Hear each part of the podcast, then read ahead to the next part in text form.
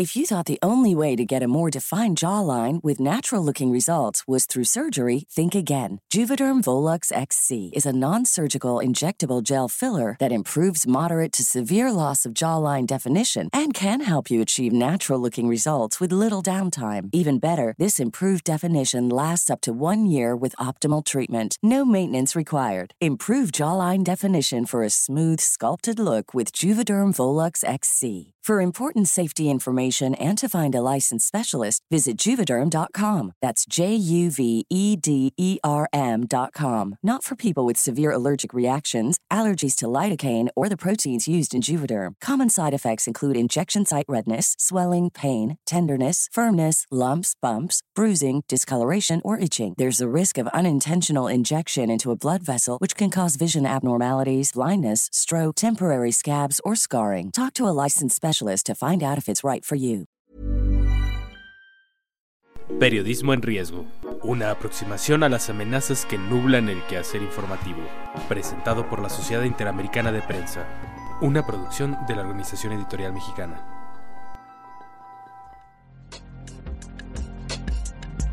¿Qué tal? Bienvenidos a una edición más de este podcast, Periodismo en Riesgo, una emisión de la Sociedad Interamericana de Prensa para analizar el aspecto que guarda en nuestro continente tanto la libertad de expresión como el acceso a la información y ver cómo estamos país por país en esta materia. Yo soy Alejandro Jiménez y el día de hoy vamos a explorar una parte de la comunicación que tiene que ver más con la teoría que con la práctica. Hemos hecho en las últimas emisiones un recorrido por todo el continente con periodistas de todos los países de América Latina, donde nos han contado sus problemáticas concretas, sus modos de relacionarse con el poder, las dificultades que están sufriendo como su modelo de negocio, las formas en las que están lidiando con los nuevos formatos de eh, audiencias y con los nuevos consumidores de medios. Es ahora que le toca el turno a la parte teórica. Eh, a propósito de la publicación de un libro en México titulado Sistemas Mediáticos, dos puntos,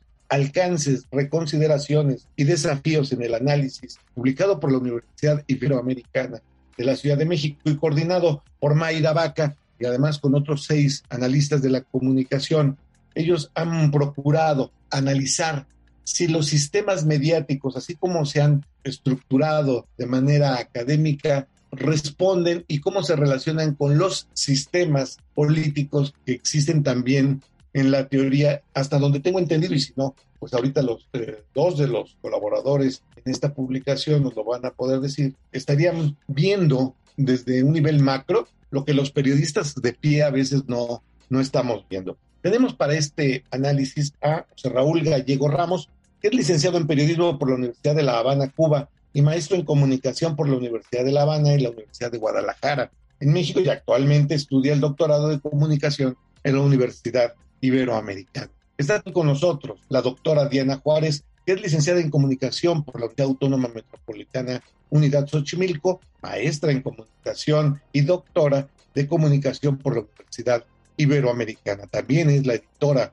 de la sección con perspectiva de género La Cadera de Eva del portal la silla rota. Y quisiera comenzar con José Raúl. Eh, muchas gracias por, por acompañarnos esta, esta tarde. Cuéntanos un poco cómo se, se perfila este libro y cómo podemos tender el puente comunicante entre ustedes, los comunicólogos, y nosotros los comunicadores.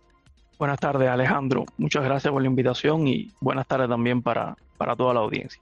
Bueno, este es un libro que es bastante sencillo de leer.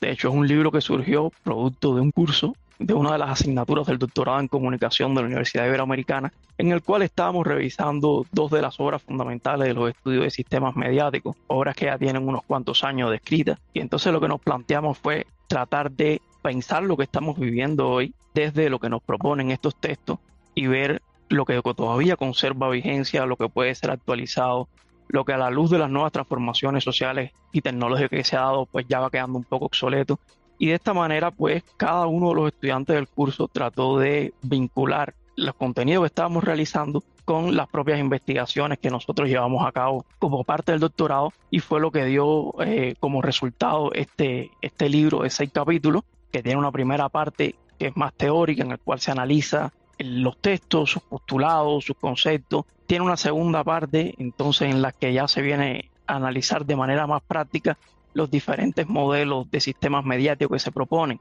Se hace un análisis de el modelo liberal, pero visto desde, desde el caso particular de México, con todas las limitaciones que le impone la relación política-medio que existe en este país, y otra parte en el cual pues se analiza entonces el modelo totalitario que fue propio de los países de la órbita de la Unión Soviética, pero que todavía subsiste hoy en el caso específico de Cuba, la dictadura más longeva del hemisferio occidental. Y trae otro capítulo escrito por la doctora Diana Juárez y otra compañera, en el cual hablan sobre la responsabilidad social en el caso de las redes sociales y específicamente en Facebook. Como te decía, es un libro que se lee muy fácil, que no estaba planteado para nada en términos abstractos ni demasiado eh, enrevesado y que puede servirnos pues para tener información y también para discutir un poco sobre cuestiones que nos tocan a todos diariamente, como son el funcionamiento de los medios en nuestros países y el papel que han venido a jugar las redes sociales en los nuevos escenarios comunicativos. Durante muchas emisiones, los varios años que llevamos realizando este podcast, en donde platicamos de manera constante con periodistas de todo el continente, nos encontramos que aun cuando haya cambios en la titularidad de los gobiernos, unos más liberales, otros más autoritarios, otros de plano totalitarios, la relación prensa-poder es muy difícil todos los periodistas se quejan, todos los periodistas encuentran dificultades para realizar su labor. Por supuesto, no es lo mismo Venezuela, Nicaragua y Cuba que este, Argentina o que Centroamérica, eh, sino que encontramos este, islas, ¿no? Como Bukele en Salvador y formas muy difíciles. Y aún los países más democráticos o más liberales o más abiertos, donde se incluye a México, pues existen muchos problemas en esta relación. Y hablaba yo al principio de que la relación con el poder en América Latina es muy complicada, pero que se agrava por la llegada de las nuevas tecnologías, por la llegada de las redes sociales que generan problemas nuevos, eh, las fake news. ¿Cómo vamos a tener que lidiar los periodistas del futuro, Diana, en esta realidad tan compleja? Los sistemas políticos son hostiles a los medios de comunicación, a la fiscalización que realizamos los medios y las nuevas tecnologías que además ayudan, creemos nosotros, a complicar el panorama, aunque a lo mejor lo pueden ayudar. ¿Cómo estaría este, este momento? Gracias Alejandro por la invitación también. Pues muy acertada esta pregunta, ¿cómo vamos a lidiar con las fake news? ¿no? Y que me parece muy interesante que enfoques la pregunta hacia los periodistas, cómo los periodistas lo vamos a hacer pues creo que no hay como fórmula nueva, ¿no? Porque a veces tenemos como apellidos nuevos en la labor periodística como el fact-checking, ¿no? Verificación, pero son ejercicios que tienen que estar por hecho en el ejercicio diario de, lo que hacemos los periodistas en la investigación. Y esto es lo que replantea un poco el libro, ¿no? Como eh, retomar estas dimensiones que retoman eh, los teóricos Halin y Mancini, que como bien comentó este José Raúl Gallego, que fueron eh, uno de los teóricos en los que se basó el libro, ellos, una de las dimensiones que toman para analizarlo es la profesionalización de los periodistas. Pero este análisis de la profesionalización también interviene en otros factores como la precarización, ¿no? E incluso hay otros estudios eh, que se retoman como el Global Journal, que retoman estos análisis que hacen o el trabajo de los periodistas y hacen una comparación. En Estados Unidos, los periodistas, la mayoría tienen una fuente, ¿no? Y en México, pues tenemos muchísimas fuentes.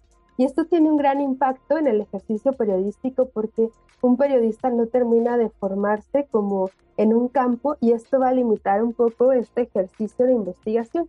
Entonces, ¿cómo podemos hacerle frente? Bueno, ya lo mencioné por una parte, la investigación, pero también reconsiderando estos puntos, ¿no? Que necesitamos investigar, hacer, retomar estas prácticas que ya tienen tiempo, ¿no? Y que por sí pues es la base del periodismo, fuentes y verificación de datos. Pero yo lo llevaría también a otra pregunta hacia la ciudadanía, ¿no? O sea, la ciudadanía, ¿cómo va a hacer frente a estas noticias falsas que si bien siempre han existido, pero ahora son más visibles por esta facilidad tecnológica de hacer pues medios de comunicación, ¿no? O sea, cualquiera puede hacer una página, abrir un WordPress y lo que nosotros proponemos en el último capítulo del, del libro con la doctora Liliana Costa, que es sobre la responsabilidad social de Facebook, pero este término de la responsabilidad social que desarrollan unos eh, de los teóricos de cuatro teorías de la prensa, que es otro de los libros en los que se basa este libro, que es escrito por Sirbert, Peterson y Schramm. Ellos dicen que esta responsabilidad no solo cae en los medios, ¿no? sino también en el Estado y en la ciudadanía. El Estado en vigilar este ejercicio periodístico, también de brindar recursos para que se haga la labor de investigación y aquí un poco, eh, bueno, traigo a colación como el documental que salió en Netflix de Casés Vallarta, donde, nuestro presidente López Obrador invita a que se haga público, pero esta invitación nos deja ver que se necesitan recursos para hacer este tipo de investigaciones. Entonces, bueno, lo retomo porque en este sentido es muy importante el papel del Estado para que haya un ejercicio de investigación a profundidad y por otro lado lo que proponemos nosotros es una alfabetización digital si bien, bueno, desde la educación se tiene que hacer, también los propios ciudadanos, las audiencias deben de tener esta conciencia, pues de tener una formación y un ojo crítico para identificar cuando las noticias son falsas, cuando hay algo que no eh, les da sentido, ¿no? En una conversación con Gallego, en una presentación del libro, en la Feria de Hidalgo, él, él mencionaba un poco esto, ¿no? Si algo no te hace clic, hacerle mucho caso a tu intuición para dudar, cuestionar y profundizar.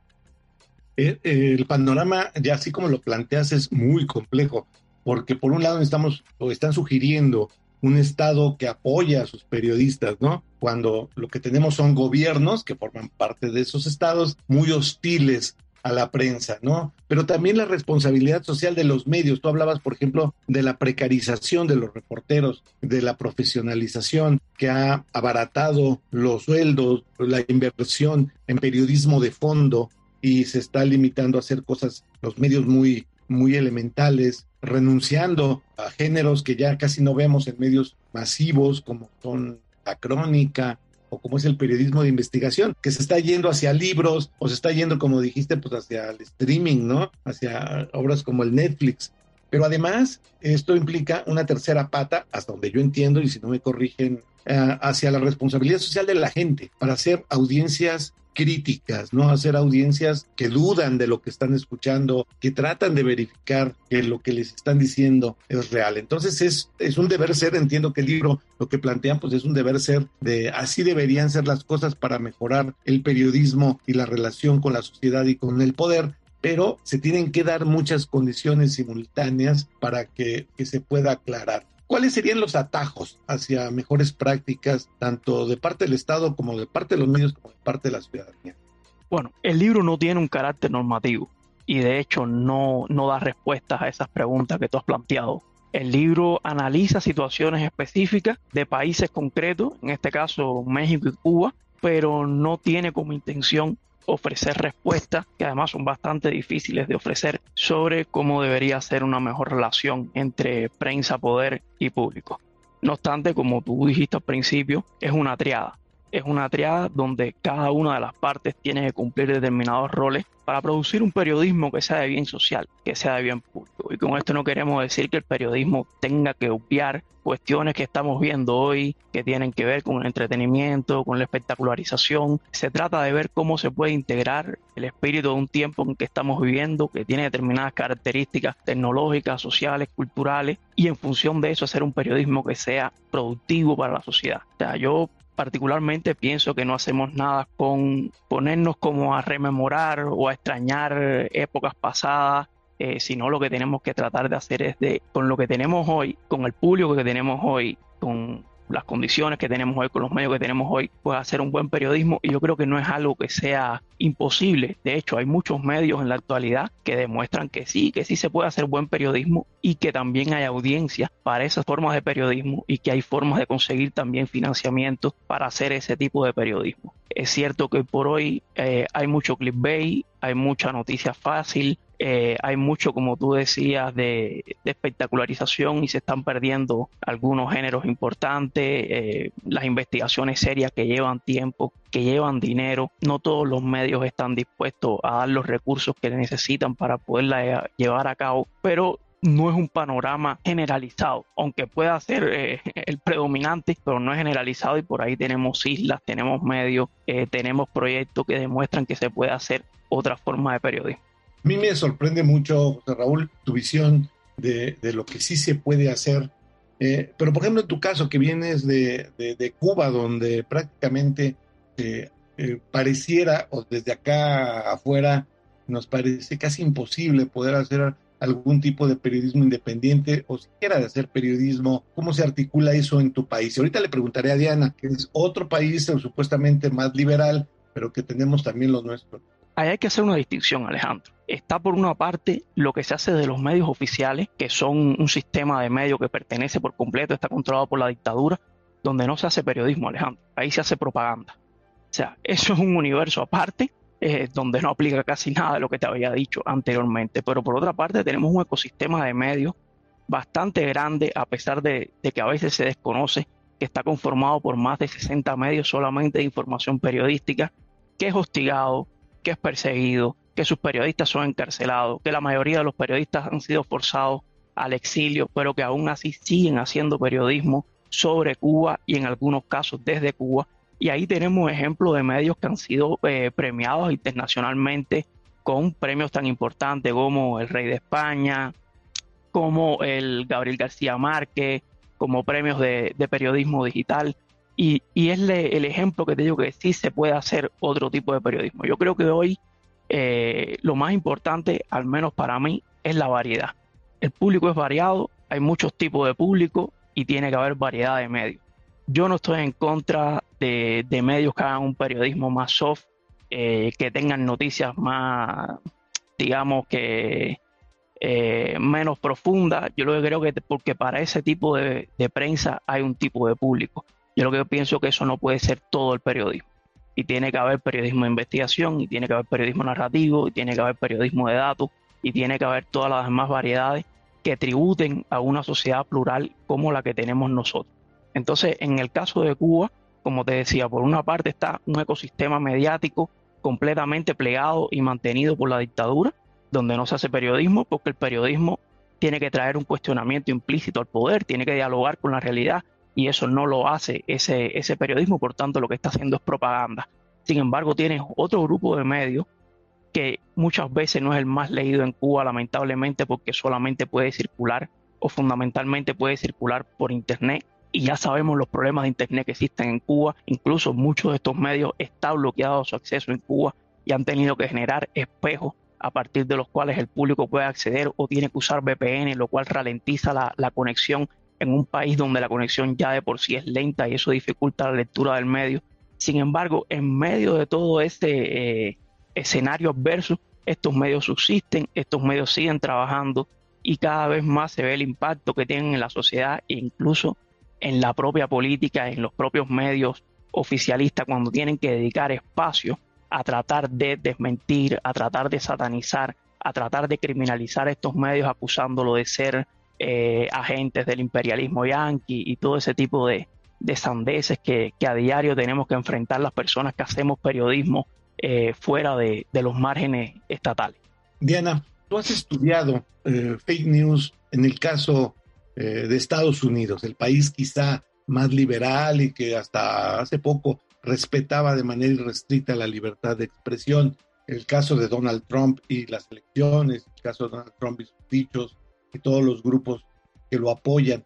Eh, ¿Eso cómo lo ves en México? ¿Cómo lo trasladas? ¿En México estamos mejor, estamos peor, estamos igual en materia de fake news, en materia de cómo nos alimentamos de, informaciones vía la red?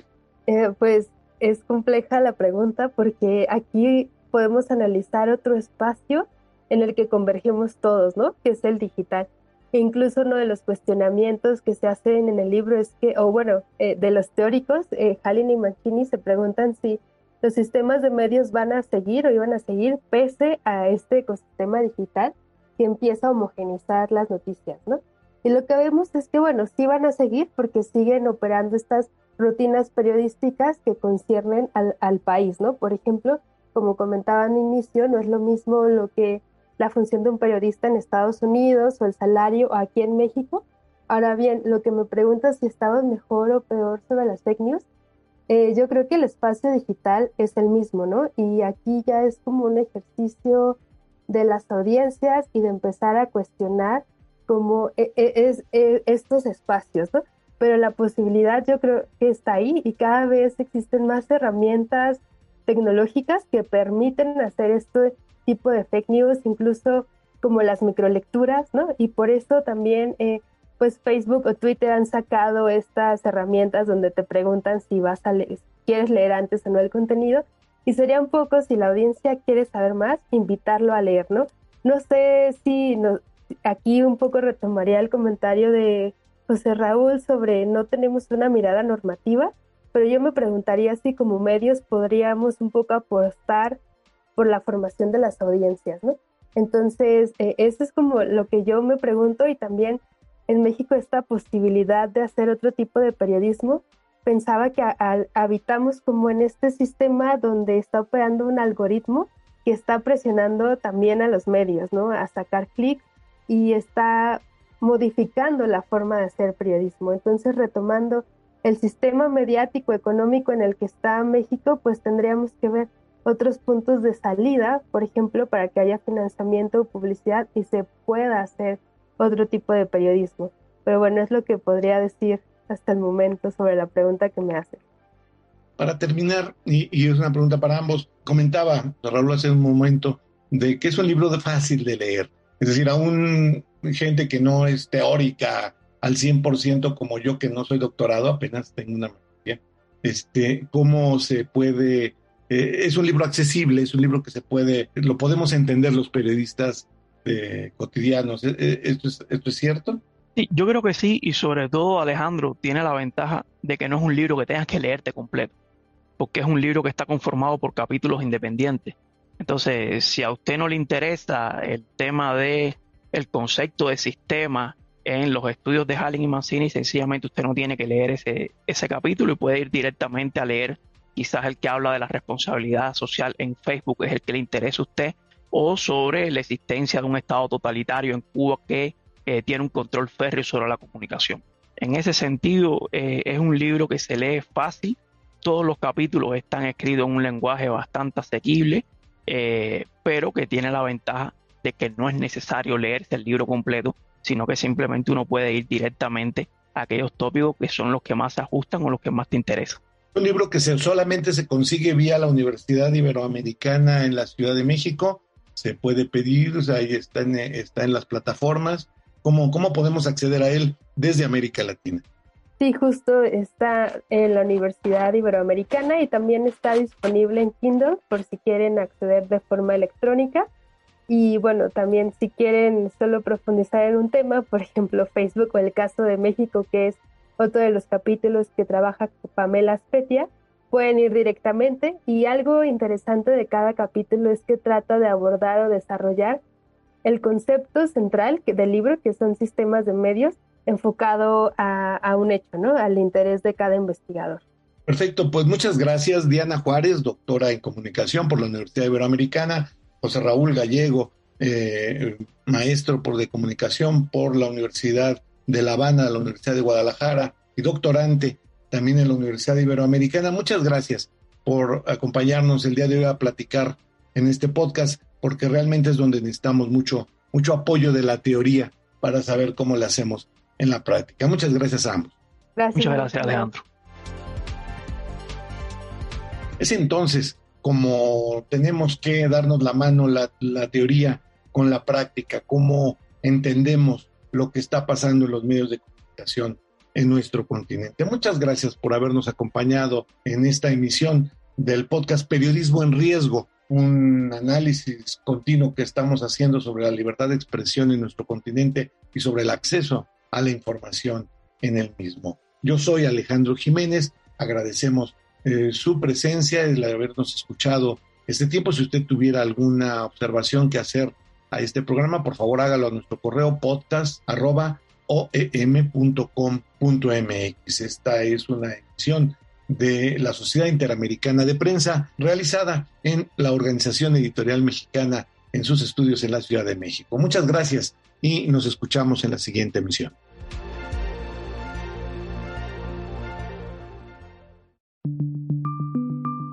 Esta es una producción de la Organización Editorial Mexicana.